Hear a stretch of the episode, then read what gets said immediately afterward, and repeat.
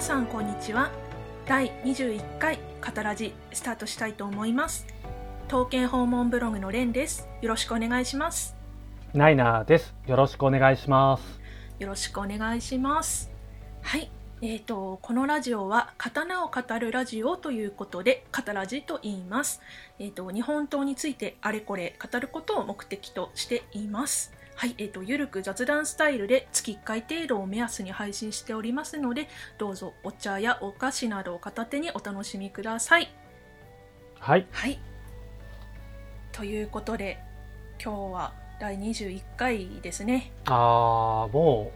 う、もうって、なんか毎回言ってる気がしてきたんですけれども、うん、第21回カタラジということで、よろしくお願いしますですね。はいよろしくお願いします。はとい。いうわけで、まあ、いつも通り前回20第20回の振り返りからお話ししたいかと思うんですけれども、はえーい。とはい、前回はですねあの刀を持つこと持ちたいっていう話からなんか話そうそうそう。ね、話を進めていったかな。うん。うん、なんだっけかな。なんかねはい話としては、刀を持つという、その、なんて言うんでしょう。まあ、憧れとか、うん、持ちたいよねっていうところの話から始まってというところから、そうそうそうそう実際に持った話という流れなんでしたっけえっとね実際に持った話もしたけど、なんかどちらかというと、私は結構その好きな刀を見た後に次のステップとして持ちたいってなったけれども、ナイナさんはなんかそういうなんだろうな見た持ちたいっていう感じではなかったっていうそうなんだろそううそうそうな持ちたいことに対してのなんだ気持ちの違いっうんていう話そううですねんまあなかなか面白いというか興味深い話になったなと思うのが、はい、まあ前回ぜひ聞いていただければ伝わるかなと思うんですけどうんまあなんていうかそ持つことの情報量なり持つってなんだろうっていうその考え方そのもの、うんうんううんん、そこに深く入った形だったのでなんはいか刀をまた違う角度で見た感じがして面白かったですね。そうですね私も前回結構おすすめなんですよねおあーのなんかうん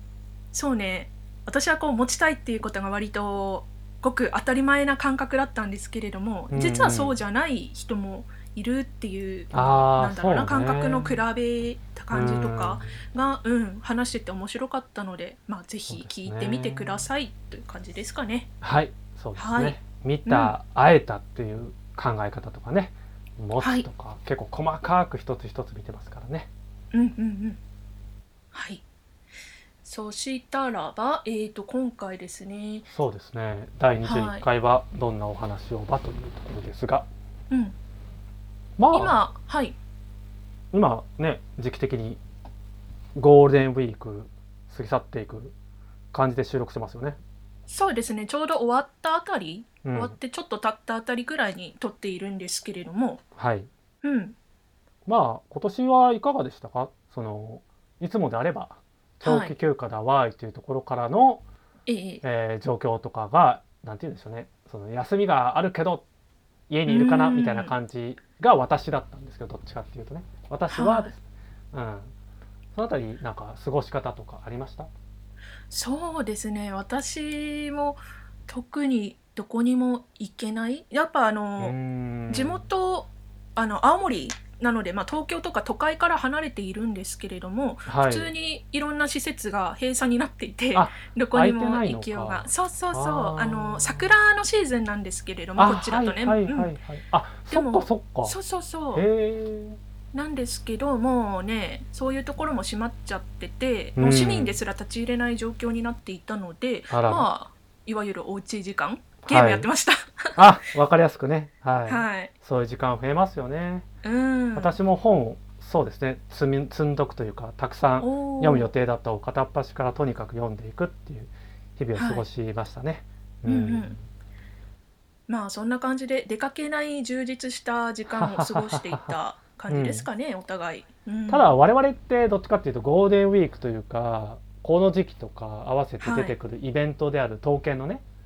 遠征イベントといいますかそのはい博物館なり美術館なりの展示うんに合わせて結構計画立てていくなっていうのはあると思うんですよ。そうですうね、んうんなので結構ゴールデンウィークという期間使って私は行ってた記憶があって、はい私はゴールデンウィークを使ったその統計遠征とかタイミング合えばはいそのあたりうまいことスケジューリングしてったなっていうのは過去にある記憶はあるんですけどおーはいはいはいやっぱそういったなんかゴールデンウィーク使ってその刀剣ホモブログさんも旅行行ってたとか刀見てたとかありました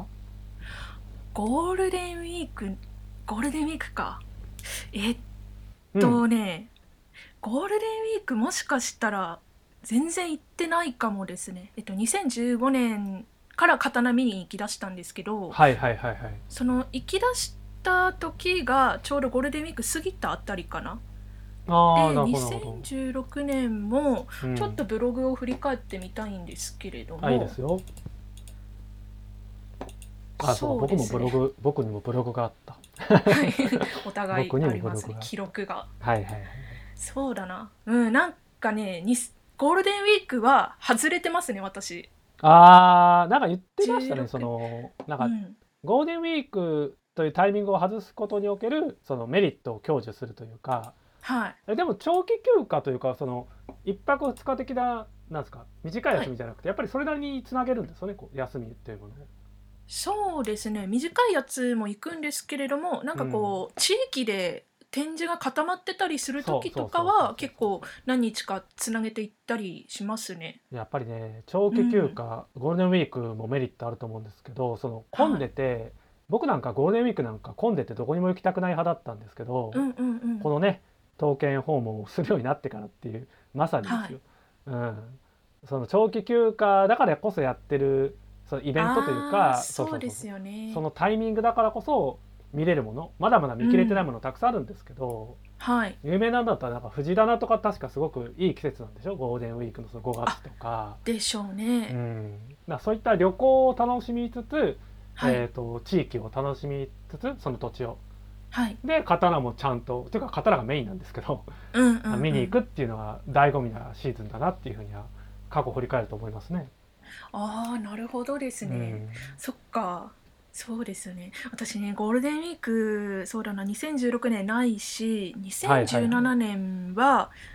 まだその時東京に住んでたんですけど青森に帰ってきて家族旅行をしたんですけれども刀剣は行ってないです、うんあまあまあまあまあまあだからそういった時間のうん使いそんな方感をじするがってことですね。私は、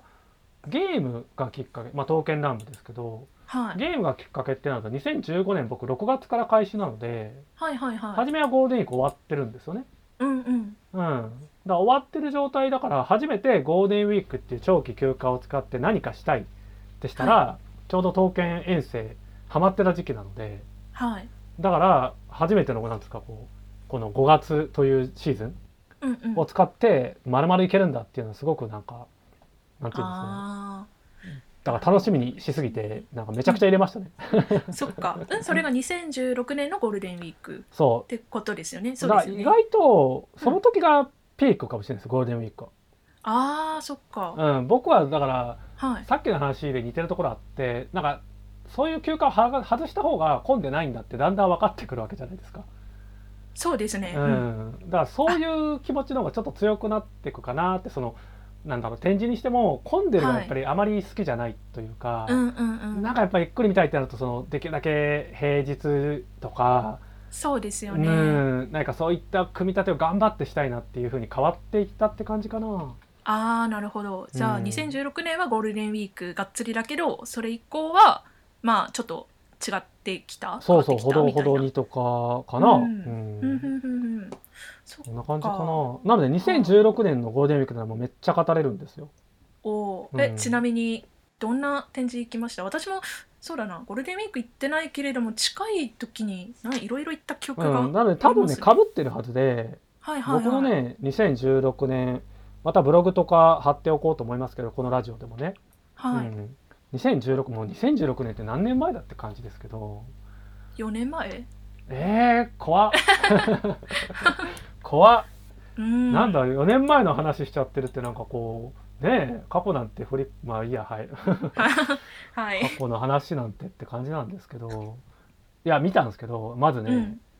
三日り青を見に行ってるんですよだから高松香川そう香川、うん丸亀じゃなくて香川のこっちは高松そだですよね四国がスタート、四国多分ね、はいはいはい関西あたりのエリアを行くことを踏まえたスケジューリング組んでて、うん、ざっとスケジューリングだけパッて見るとはい、香川でしょうん、でそこからね順番に岡山行ってるんですよその、うんで岡山の大和せ、入れそう、はい瀬戸大橋の多分電車の行き来らへんのところのあ私そものそれやった、ね はい、定番ポイントを押さえて、うん、で僕はさらにたまたまね広島の展示も行ってるんですよねこの後おお公設左文字はちょっとこう福山さんじゃない場所、はいはいはいはい、うん、なんかね公設左文字っていうと福山っていうイメージがあるんですけど、ええまあ、同じその広島のそのお隣になりますけどそのくくりの中でこうガッていく感じに、はい広島市です本当に初めて広島市っていうねど真ん中に行って、うん、えっと福山さんってどっちかっていうと岡山よりよりよいいんりだっけよりよりですよね右って言い方になっちゃうの東ってういんうかうね、んうんうん広島まで行っちゃうと結構西なんですよへえ、だってほらなんだっけ宮島とかそっち側に差し掛かってくるじゃなはいいですか、はいあっちの方かそうそうそうそうそうじゃあだいぶ距離が離れてますねそうなんですようーんうんだからゴールデンウィークに限らずその辺りルート行ったことありますけどなんか近いようでやっぱり新幹線を一個ずつ使わないと、そうですよねそのそう電車だけだったらなんていうか、うんそれなりに、まあ、東海道ほどではないですけどね、うん、それなりにこうでもね直線距離あるなっていう。距離うんうんうんうんで広島でしょ、はいでそこでまたね関西行って、はどいこ行ったんだっけ兵庫県か。うんえつなげてるんですかそれつなげます。あ、これだからえー5月のね、だから4とはか3とか、多分その辺の話の続きの話です。うん。あらまあ1、2、3、4、5みたいな。はい、多分その当時は取れたんですよね、休みとかうまいこと。はいはいはいはいで、最後は名古屋まで行って、うん東に戻るっていう。私東京の方だから、東に戻るっていう。えめちゃめちゃ刀銃充実す やばいですごよ。いだって、名前だけで言ったら、だって小手切り号当時だし、公設左文字でしょ。うんで、日狩り青江に、はい徳川美術館なんか行っちゃうと、後藤藤四郎とかですから。ああそうねはいそはういそはういそうそうそういう時期にまるっとまるっとう言ってますね、んうんあ山頂門もだから見てる岡山だかそうですよねら、うんうんうんまあ、この2人にも語ったと思うんですけど山頂門の行ったタイミングで多分この時期に同じタイミングじゃないですか行ってますよねだからきっとこの行っ時期てます行ってますですよね私は最初に岡山に行ってその次に香川にいあの 青山を見に行ったパターンですねあ北からルートね、はいはいはいそうそうそうそ面白いな、はいはいはういねえそうだこの話なんかはい前もしましたっけかあのラジオでは言ってないんですけどまあなんか刀剣飲み会とかでこういう話をした時にはいなんかその同じ刀を見ててもなんかこう別のルートだったり別の感想があったりして面白いよねみたいな話をしたことがある気がする。はいはいはいはいそうでうすね、んそういうのなんか会話の中でよくしてるなっていうのはあって、うんうんうんまあ、ルートってだからすごく興味深いんですよねどういったルートで行ったとか、うんうんうん僕でもね結構なんだろう誰かさんが言った情報を参考にするタイプですよ、へうん、例え、えば東京ホモブログさんが先に行ってたとするじゃないですかはいそれやっぱそれ参考にしようとかはいまあ他にこう僕はツイッターを主にメインにネット情報のその供給ではしてるんですけどはいはい。あ、まあなんかよくそういった旅行く方うんうん。刀剣とか旅行とか行く方の情報をやっぱり参考にしておお、だから先行情報をむしろ提供する側の時もあるけどはい。結構ルートって意味だと僕その旅行初心者だったから初めの方ってあ、そう言ってましたよね、ライナさん。僕うんうんなんか刀剣遠征してるみたいなこと今言ってますけどはい旅行自体さっきみたいにゴールデンウィーク家にいておきたかったタイプだからはい。そんなにねだからなんだろうどこかに行くっていうの全然したことない人だったからうーん。だから、そだから新鮮なんですよ初初上陸ばっかりですよその国っぽく言うと、うんああでも私もそれに関してはそうだな。なんか行ったことない県に刀でいっぱい行ったうんみたいな。なんか初期って特にそのなんですかねマス目を埋めるようにはいはいなんはか旅行番組みたいな感じのノリで到達とか、なんかねあの、はいその入ったみたいな感じのテンションすごくありますよね。い。あった、そうですね。うん、特になんか私にとって西日本ってすごい遠いイメージがあったから、そっかそっかあそううか、んだってそうそうまず飛ばなきゃいけないじゃないですかその電車で数珠つなぎとか車で行くっていう可能性まずないわけですよ西日本って。そうですね。うん例えそっばか、まあ、東京に住んでいたとしてもなんかもうイメージ的にもともと青森の人だからなんか西日う本遠いみたいなイメージがあって、なんかこうはいはいは行いきにくいみたいなあ感ーなるほどあったけれどももう刀を見たいからもうそんなのどうでもいいくってもうとにかく行くみたい なそういうきっかけをくれたかな。いやうん同じだなその刀のおかげで行くきっかけすごく作れて、はい、僕その関西で兵庫県うあんうんの出身なんですけど、はい、さっき話したように兵庫県には黒川古文化研究所さんっはいはいていう刀いい刀を持ってる博物館さんというか、まあ、結構研究とか起用と研究機か、関、うんそうですね書かれてる方だしその刀の研究をしている方もいらっしゃるので、はいうん学芸員さんが。はい、なのうでんそういった、なんだろう自分にとって馴染みがあると思っていたエリアで土地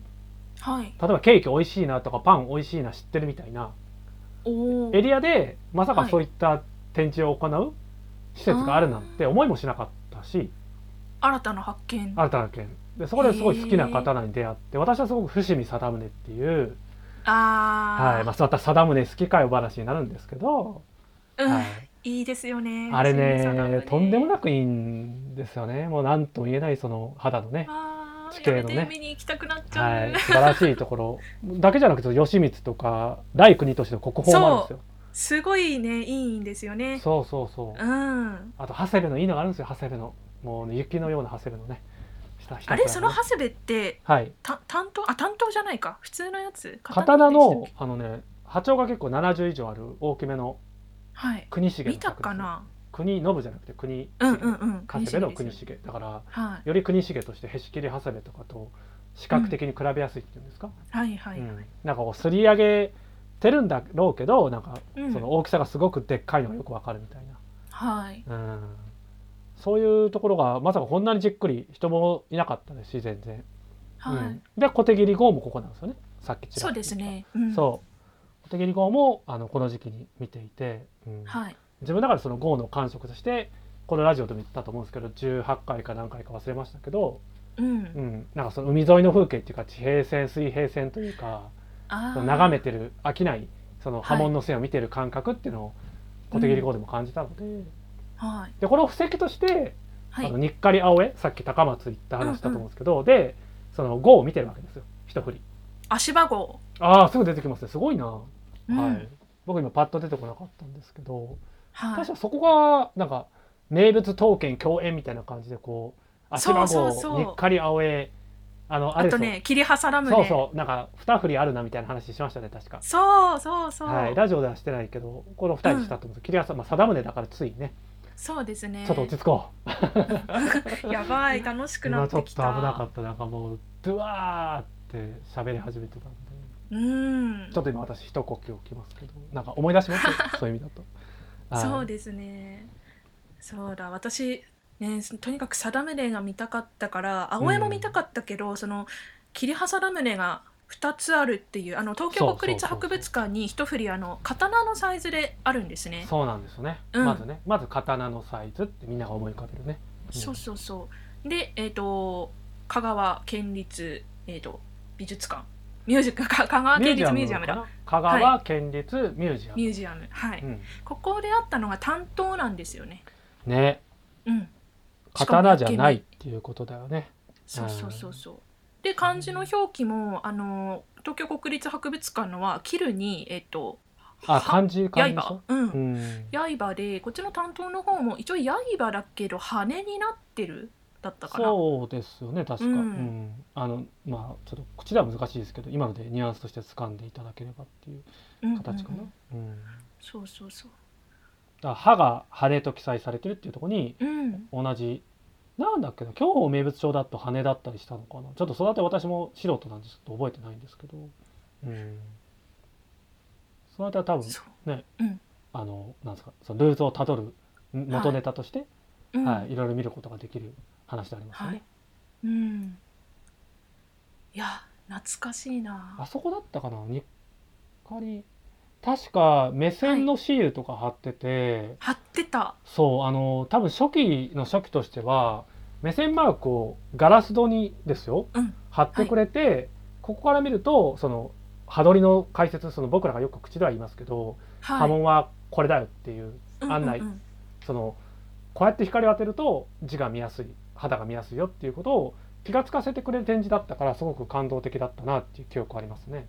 そうですよね、うんなんかその頃はまだそういうのってあまり一般的ではなかった全然全然うんうんそうそうなんか刀流行りだして今だと割とそういうことをやってくれる施設多いけれどもうんうん増えてきたっていうかちょっと当たり前近くなってきた単眼鏡置く場所もありますからね、その目線あに合そわうせでてすとねかねう。んでそこでいわゆるみんなが言う腰を落とすっていうのを僕この時にその覚えてはいたけどなんですかね、改めて提示してくれたっていうのはそのそうですよねイラストでそれも書いてありましたっけかああ覚えてます僕はね、うあのその目線に合わせようと思ったらあれ体しゃがまないと見えないじゃんみたいな感覚、はいはいはいつまりその目線に目を合わせるって自分が立ってる目線とは限らないんだっていうこはいとがすごくよくわかるっていうのが、なんかグッジョブっていうか素晴らしいっていうか思思った記憶はありますね。うんはいはいはいそうですよねなんか知ってれば当たり前なことかもしれないんですけれどもやっぱりそこ一つこう意識できるようになってこうな体動かせるようになるだけで知識がなくてもうんこう見え方が増えるうん光当てられるようになってなんかっねていうそういうのね覚えてからかな、ぐるぐる回るようになりますねそのさーって通って終わり、はいじゃあ次というかはぐいる、ぐるあ戻ってこれあ気に入ったのこれとか、うんこれだけじっと見ときたいから人の列を気にしながら後ろで見るとか、はいなんかね角度覚えていくとなんですかね通るだけじゃない見方を覚えちゃうから、うん、お通るだけじゃない見いや方だって刀を右から左に歩いてって見て終わりっていう感じがなんか、博物館何か見る時の昔の感覚っていうんですかそのあーそそういうっ意味かそういう意味、うんうんうんうんなんかもしなんかね誰かと来てたら一緒に話してこれだよとかしたいような楽しみ方っていうんはですいか、その博物館のあり方がそうなのかもしれないですけど、うん刀に対してそういうことができるなっていう展示だった記憶ありますね。うんあーそっかそっかうんそうですねだからかなこの辺りからだからライティングすごい気にするようになったんですよね。うん、ああこの辺りからあでもそうなっちゃうかもですねこだっのてシール貼ってあってそうそうそうそうそこうこだの角度だと光が当たるんだっていうことをうん、知って、そうでそうそあライトかってなりますもんねうなるからだからうさっきの話の流れだと広島行った時には、はいまあ、申し訳なかったんですけどその展示が刀を中心とした展示じゃなかったのでうんうんうんやっぱり別にライトを当てることをなんせ意識を強くしてるというより保存状態を意識してるはい、形で、刀以外にも主役がたくさんあるから、あー、うん、刀だけ見に来ようと思うとちょっとこう物足りないライティングだったりすることもなくはなかったんですよね。あーうん難しいですよね刀のライティングってそのそう他なのんですよ展示物が光をあんまり当てちゃいけなかったりするとそうそうころそうに一そう緒にあるともうそれだけであの光が小さいからあんまりそうこう刀を映えさせることが難しくなっちゃうし、そうなんですよ、うん、あと展示施設のライトの角度も結構、ね、タッチの場合だと下からライトが当たらないとうん、っていうのとかもあるので難しいですもんね。なので、あのー今まで例えば私の場合公設三文字だったんですけどはい、あの違う施設で展示された場合どう見えるのかってものすごい興味があったタイミングおー要は一度見ただけから多分その辺りからって初めて見た2回目見るみたいなはい、違う場所で見るっていう楽しみを覚えていく時期だと思うんですよ。うんあーそれですごく気にしてたなってなるからなんか、はいなんだろうこれからその博物館ってその辺の見せ方とうかん変わるのかなって思いながらこうアンケートとかではねこうするともっと嬉しいと思いますみたいなあ書いたなってのはすごく覚えてます。ーへえうん、そこから4年うんいやー前もね博物館さんの展示のあり方とかね、は写い真のあり方うんうん撮影ができたっていうことになってってる箇所が増える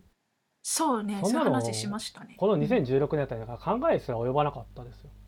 うん確かに撮りたいの前になんていうかねそういう常識とは思ってないというか、うん、な何が常識としてあるのか分かってなかったから、はいはいはい、うんだいぶ変わりましたねその4年っていう言い方だと。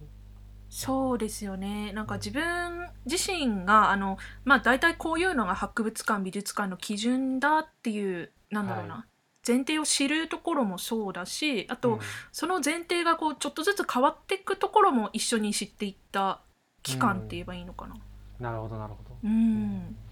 そっかそっか。は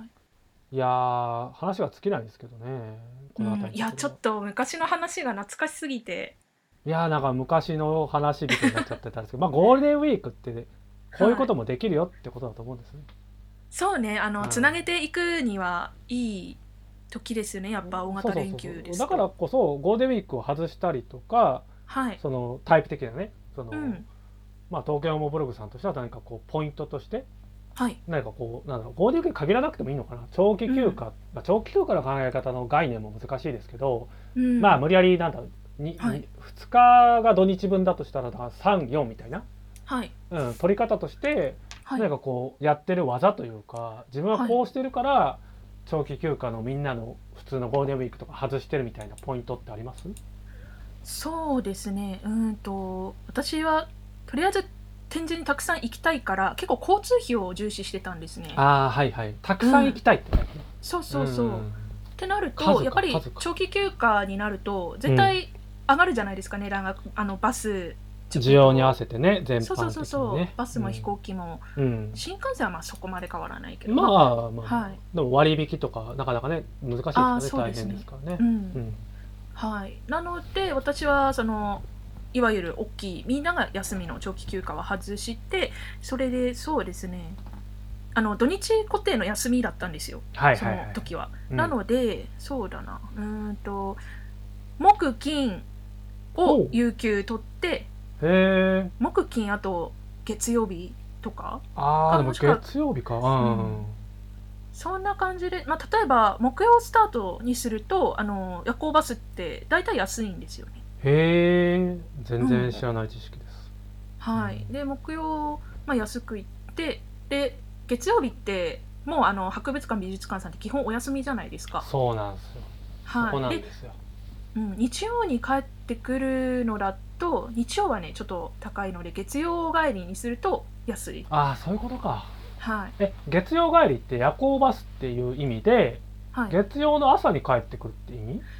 月曜の夜に出発して火曜の朝に帰ってくるあああまりそのパターン使う人聞いたことないからへえって感じですね。へえ。そう日曜の夜出発だとやっぱりそこからそのままかい月曜に会社に行くみたいなパタやーンのっ人たがいやるのでったことあるやったことあるあの朝の新宿戻りの5時台から、さはいあどうしようかっていう平日スタートね、あーはいはいはい、うん、経験したことありますね、うんなので日曜出発っていうのはそこまで安い安くはないかなただこれあの、うん地方から東京に行くやつの方が、えっと、安くて東京から地方に行くやつの方が高いですねえ日曜ものう夜一回整は理したえっとだから東京を起点とした場合、えはいー東京からだから旅行先に行くの戻るって言い方の、その戻るに料金変動が結構大きいって言い方、そうそうそうそううーん金、うん、例えば金曜の夜の出発のやつだと,、はいうん、とみんな東京ディズニーランドとかに遊びに行くかあらそっかそそうそううそうそうだ見るめっちゃ見る夜行バスで、そうはいなので地方から東京に行く方があー東京とかまあ大阪とか大きいとこに行くのが金曜の夜だと高いんですけどそっかあ、うんその視点なかった今言われて納得したのが東は京いディズニーランド行きたいぞ、なんだろう、はい関西在住とするじゃないですかはいあそしたらそこすごく理解できますねあー、うんなるほどね、そうそううんまあそんな感じで私はあの交通費を重視してでこの曜日を気にしながら有給を当てはめてうんそれであのスケジュール組んでることが多かったですねあだから始まり方がそこからなんですね目的がたくさん行くぞなんですね、はいやっぱりあれでしょあのあそうだこの前もラジオで話したと思うんですけどはいだんだんたくさん行けなくなったけどはい当時は頑張ればたくさん行くことで全部抑えられたんですよねほぼそうこの時期そうだそうだそうだマジで見て たうんそうですよね、うん多分初期ってそういうなんだろう展示数としてありがたいって言うんですよそのもう二度とねこのような機会がないかもしれないから、はいそのそこで開催していただけるならっていうところうんうんうんで行ってたところありましたよね。うんそうですねあーなんか思い出そしたの最近だとよく出してくれるようになった方なそれこそ青江もいや青江は前から一応出てたんでしたっけ日暮里青江いは。やその辺もちょっと分かってないんですよね地元民じゃないとなかなうかん発想が出てこないのかもしれないしただ、大阪だったらやっぱり石切丸ってそんなにこう展示してるぞっていうのをこう主張とかねはいしてたかっていうとうーんやっぱりその刀剣乱舞ゲームあたりからな気もしなくもないし地元の人は毎回宝物展なんてありましたよみたいなことだったかもしれないしね。うんうんうん、うそうまあねそういうところであのもしかしたら毎年出てたかもしれないし、うんもしくはあのあんまり出なかったけれども流行ってきてきたから、まあ、出してあげるよってこうポッと出してくれたあのもあるかもしあありれなまいしたねし。ありましたうね、ん、なのでまあレアかもしれないってなったら行くじゃないですか。そうですねうん、地図丸なんて年に1回でしょそうですね。うんうん、なので、まあ、そういうのもこう入れていくとうんどんどん埋まっていっちゃう感じかな。うんうんなるほど自然と埋まるみたいな,、なんだろはうその5月6月みたいなスケジュールを入れていくと、いうん、そういうスケジュールが組めるなっていうそのうまいことバランスが良かったんでしょうね。そうですね。うんうんなるほどね宿泊施設とかうもん気にしてる方なんですか、そうなってくると移動あとか宿泊施設はですね私、まあ、やっぱそこも金額重視だったのであ金額あ重の視派なんですねそう、んなのでビジネスホテルとかじゃなくて、うんあのゲストハウスあはいはいはいゲストバハウッスクとパかッねカーズが多かったですね、うんなるほど、うん今は割と日本人の間でもうんあの普通に使用されているかと思うんですけれどもそっかそっか統そう計なのホームブログさん旅行の感覚の選択肢結構お持ちですもんねうんかもですね、ううんんそうこの2015年16年の時はまだ今ほどひあの広まってはなかった気がしますね。あ一あ般的でだはかならか世った間的にもって言い方じゃないですか旅行において、はい、あれかなやっぱり民泊的な発想とかなんて言うんだろう、うんその宿泊という概念が変わっていった時期はいの前ですねだからだから僕、うんうんうん概念がなかったから、はビい、ジネスホテルに泊まるカプセルホテルに泊まる以外よく分かってないみたいなああなるほどなんかめちゃくちゃ元気だったとしてもそのなんだろうネットカフェ行くかっていうと多分行かないから、うんうんうんうんまあ、その辺はあるかもしれないですね体力的なことあー金銭的なことってね。そうですよね。うん、ネカフェねネカフェは私も選択肢から外してますけれども、うんうんまあ、例えばそのゲストハウスっていう選択肢を知らない場合だったらネカフェかビジネスホテルってなったらビジネスホテル取る人の方がうん多いのかな。最近は選択肢が男性用女性用にしろ増えたりカプセルホテルなんか特に変わってきたなって昔と違って思いますしね。そうですね、うんなんか綺麗で使いやすいところが結構増えた気がしますね。なんだろうある意味旅行ブーム的な感じあったのかな旅行してるぜって僕らもし始めてた時になんだろうそんなに感じなかったかもしれないですけど、うんあそうなのかな。あんまりそういう視点で僕ね見たことないんでそのなんですかはい。雑誌見て行ってるわけじゃないからうんうん刀があるって 出てるだけですからね、まあまあまあそうそうですね。う。うんんでも旅情報のご飯とか、はい、えっ、となんだろう庭園とかね気にもしなかったような施設はい、はをい。結構目にする機会が取れたし、うん。私はさっきのゴールデンウィークだとねその日本三大庭園なんか意識しなかったけど気がついたら制覇してたなみたいな流れができていくし、うん、確かに。え香川行った時に立林公園行きました。立林公園俺ピンときてないぞ、あ本当ですか。なんか、はいあの三大庭園うんに、プラス立林公園を合わせて四大公園だったかなんとかっていう言い方もするらしいんですよね。あーなんかね情報では見たことあるけど全然そのあたりこう掘り下げて多分いけてない気がするあ立林公じゃ園あどうだったかないやつうん記憶曖昧だな、あのもう一回香川行って確かめますじゃん、はい、あのぜひそこも素敵なので行ってみそうてだくだだからさ僕い。丸亀とか行かなかったから香川のそのエリアをあまり行ききれてなくてうん、僕香川にそうだだから次に行くからが展示される機会があれば、うんもうちょっと香川をじっくり見たいってなってます今だからあね、うんそう私も丸亀は行ったことないんですよ。まだ。あれそうなんですかそうあ意外です高松だけあそうなんですね、やっぱそなうなかんなですよかタイミングってやつなんですねこれね意外と多多分丸亀の方が展示機会回数は多いかと思うんですけど。あれ僕考えたら日課レアを見てる回数少ないぞってなってきましたねおうんだから香川行かなきゃってことですね今年今年展示ありますもんね。そうそう行かなきゃうっんてことです、はい。香川を満喫してみたいと思うようになりました 今香川満喫四国四国はねそうね土佐まで行けてないしな南は途中まで私もないな。徳島愛媛とか。もそこそこ愛媛全然ですねそのうん。愛媛僕足踏み入れたことないかもしれないない。うん不思議なものですちょっと行ってみね。たいな、うん、ってことですよね。はうんなるほどね。話は尽きないですね。うん、うんちょっとままだ話し続けたいんですけれどもお時間の関係で一旦ここで切りますかそうですね。 はいまたなんかこう旅行話って延々とできるんで、はいはい。またね次回とか機会があれば考えてみたいかなっていうお話でしたね。はいはい。ですね旅はいいぞということで、はいはい。旅じゃあ先情報をくれ。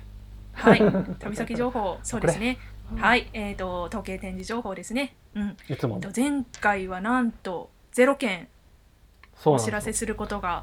なしみたいない感じつもではこの時間ラジオではね刀剣展示情報をお送りしてるんですけど、前は回いついに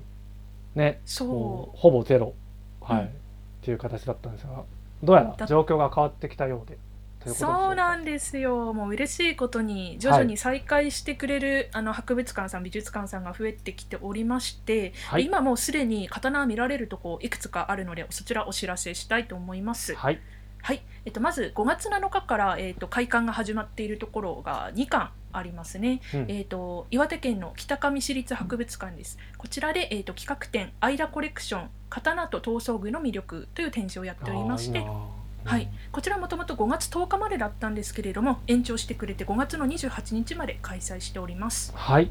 はい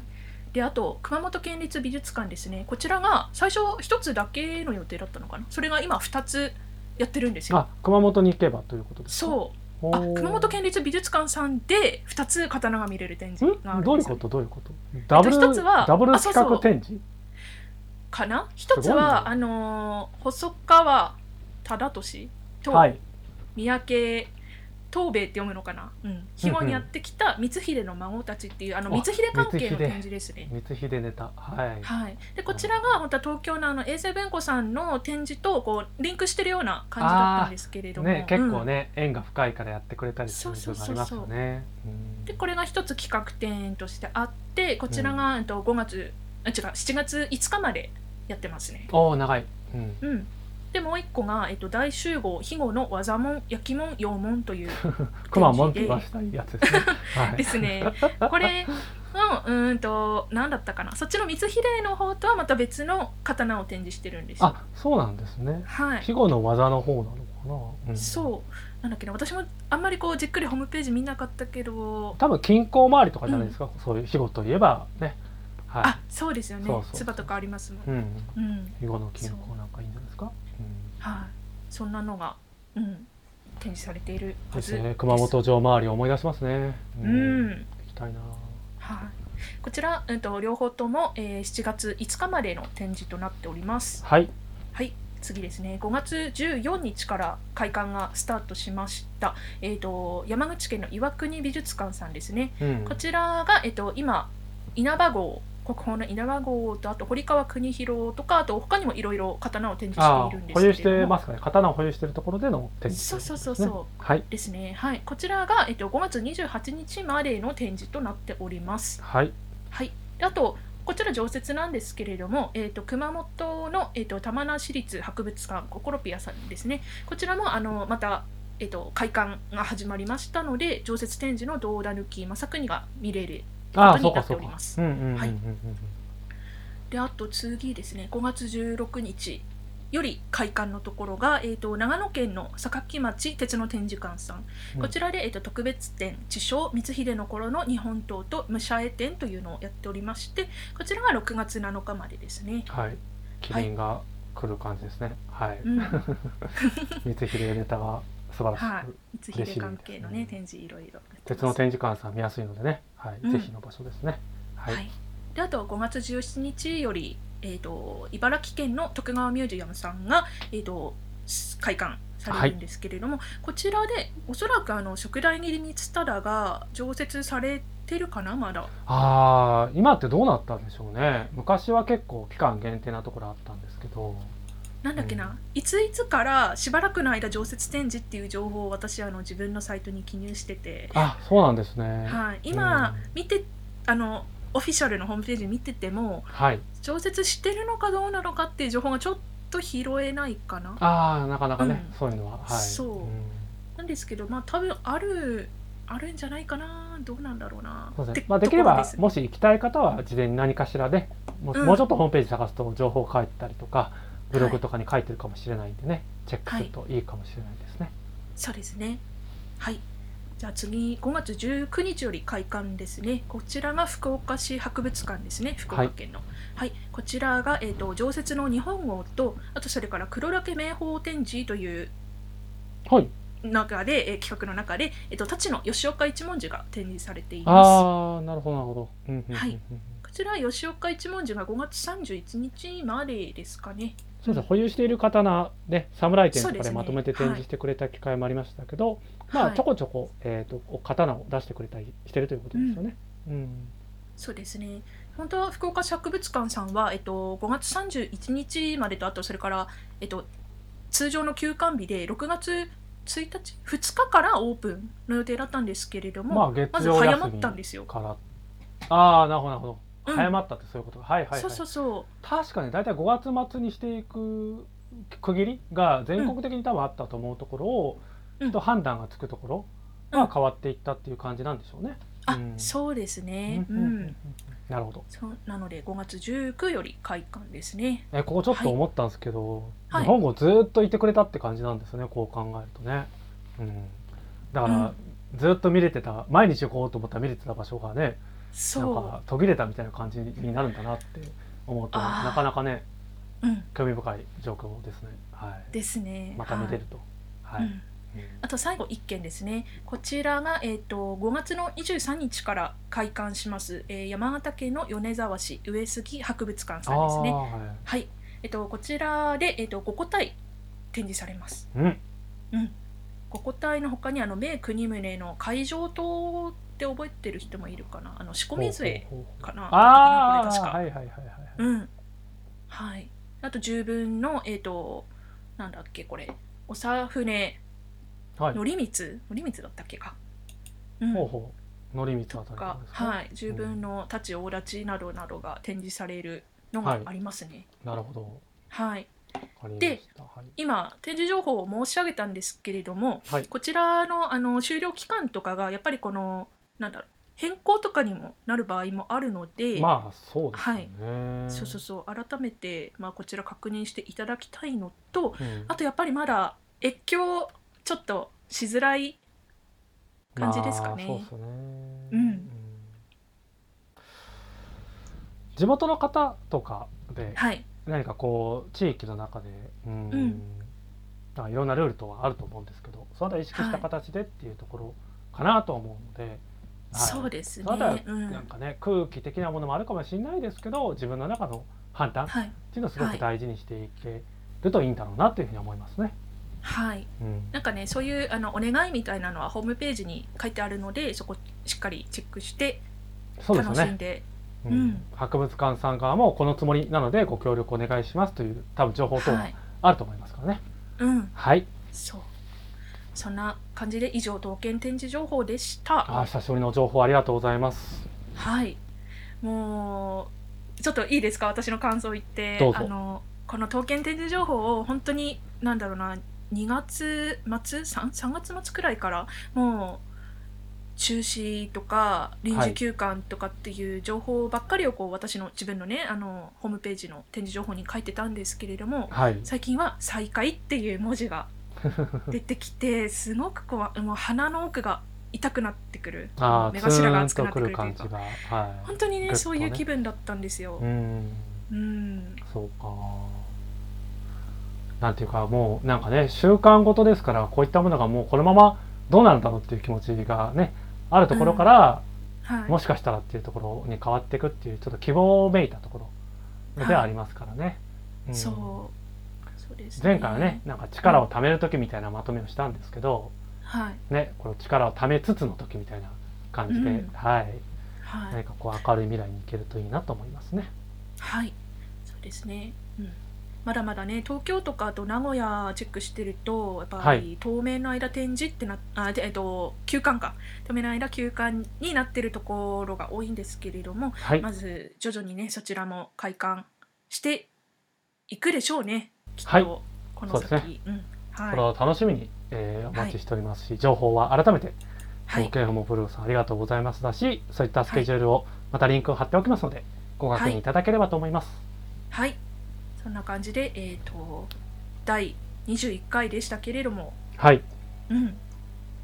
やー今回も楽しくお話しさせていただきましたけど、うん、はい、そうですね、なんか意外と結構、結構前の過去話で、そうですね、うんうん、